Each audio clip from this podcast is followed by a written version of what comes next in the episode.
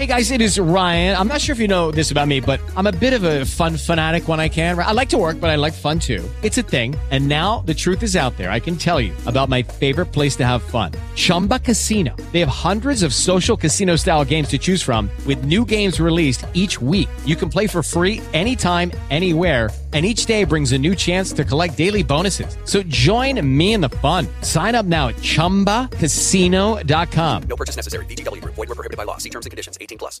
With the Lucky Land slots, you can get lucky just about anywhere.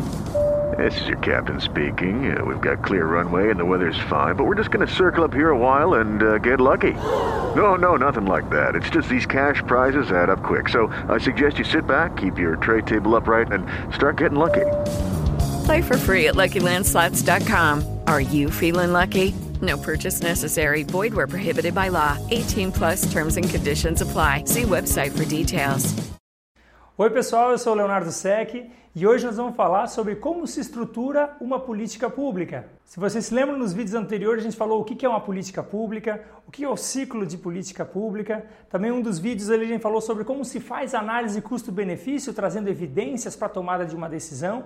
E outro vídeo a gente falou sobre como se faz a participação das pessoas, como se estrutura uma reunião, como se organiza uma reunião e como se extrai de um grupo de pessoas um grupo de interesses, evidências, fatos, opiniões para a gente recomendar uma política pública. Todos esses dados eles têm que ser colocados em algum tipo de mídia, algum tipo de recomendação e é exatamente disso que a gente vai falar hoje. Então, quando a gente vai fazer uma estrutura de política pública, a gente pode pensar em várias formas de fazer essa recomendação. Pode ser um documento, pode ser um documentário, também pode ser um desenho animado, pode ser um artigo de jornal. Na verdade, uma estrutura de recomendação de política pública, o grande interesse dela é fazer a influência de que o tomador de decisão e a sociedade e os meios de comunicação, eles entendam a gravidade do problema e a pertinência daquela recomendação de política pública. Claro que existem todas essas mídias, mas a que eu vou passar hoje para vocês é como se faz uma recomendação de política pública no formato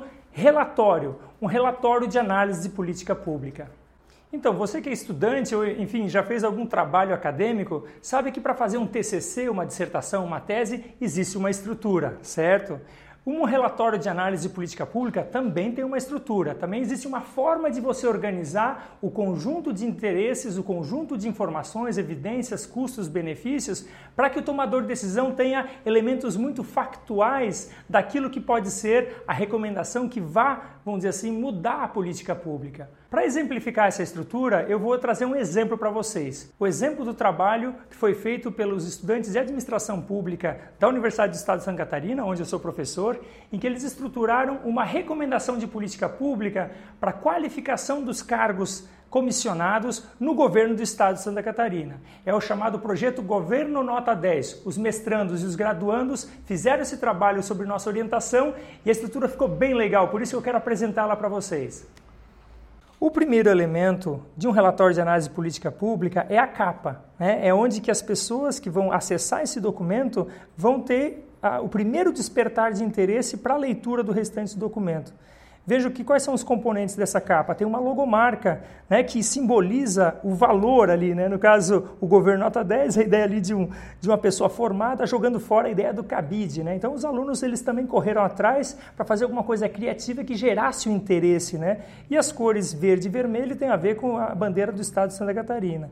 Também um elemento importante da capa é colocar quem são os autores desse trabalho, no caso, os alunos da disciplina de Policy Advocacy do mestrado, e os professores, que eu e o professor Leandro Schmitz orientamos o trabalho. Né? Ali também eh, tem a data e a cidade onde foi realizada essa pesquisa. O resumo executivo é um extrato do relatório que contém as informações principais e o perfil da política pública recomendada.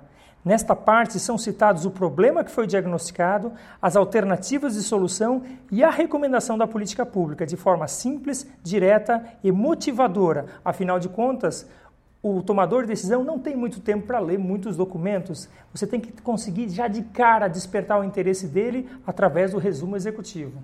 O terceiro elemento é a análise do problema. Então ali você vê que tem a introdução, bota algumas fotos, faz uma, uma contextualização desse problema, vai realmente trazendo elementos tanto de fatos quanto também de situações políticas que levaram a vamos dizer assim, ao enaltecimento desse problema. A análise do problema é fundamental para depois você ter a recomendação pautada nesse problema, certo?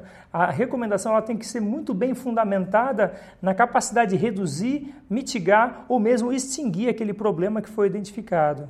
E eu acho interessante esse trabalho dos alunos, porque veja como eles colocaram infográficos, colocaram artigos também eh, da legislação, que dão o embasamento para a análise desse problema. Colocaram ali quais são as atribuições de um cargo em comissão, né, a questão da chefia, direção e assessoramento, que a gente sabe que muitas vezes é ocupado por pessoas que não têm perfil técnico, mas sim apenas como indicação política, né, apenas por lealdade política. Então, para você fazer o convencimento do, do leitor, ou mesmo do legislador, você tem que também trazer esses elementos tanto de artigos mais formais, como também elementos visuais, como, por exemplo, esse gráfico aqui da situação atual dos cargos em comissão em Santa Catarina, fazendo uma análise geral ali da exigência técnica e do nível de poder.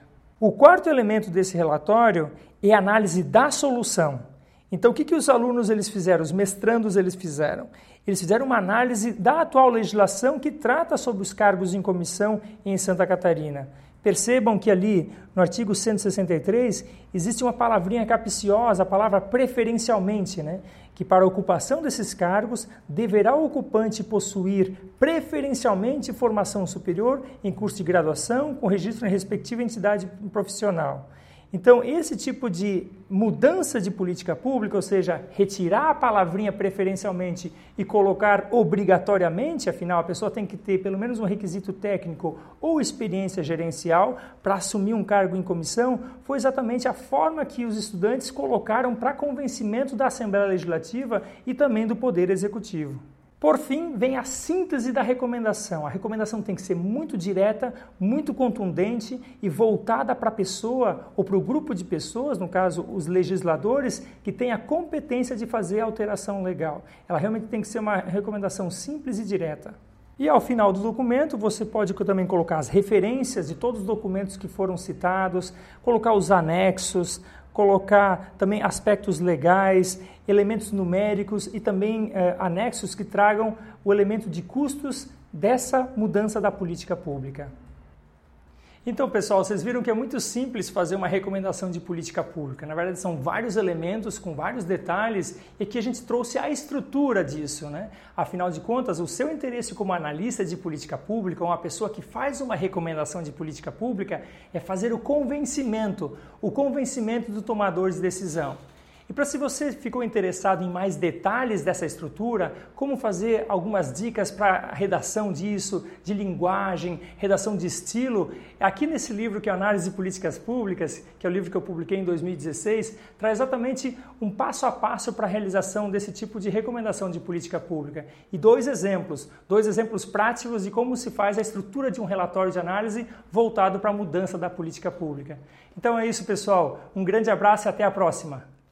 Prescription products require completion of an online medication consultation with an independent healthcare provider through the LifeMD platform and are only available if prescribed. Subscription required. Individual results may vary. Additional restrictions apply. Read all warnings before using GLP 1s. Side effects may include a risk of thyroid C cell tumors. Do not use GLP 1s if you or your family have a history of thyroid cancer. If you've struggled for years to lose weight and have given up hope, did you know you can now access GLP 1 prescription medications at trylifemd.com? We're now offering eligible patients online access to GLP 1s, the breakthrough prescription medication that can help you lose body fat and weight. Listen to what people are saying. It's fun to put on jeans that you couldn't get into six months ago.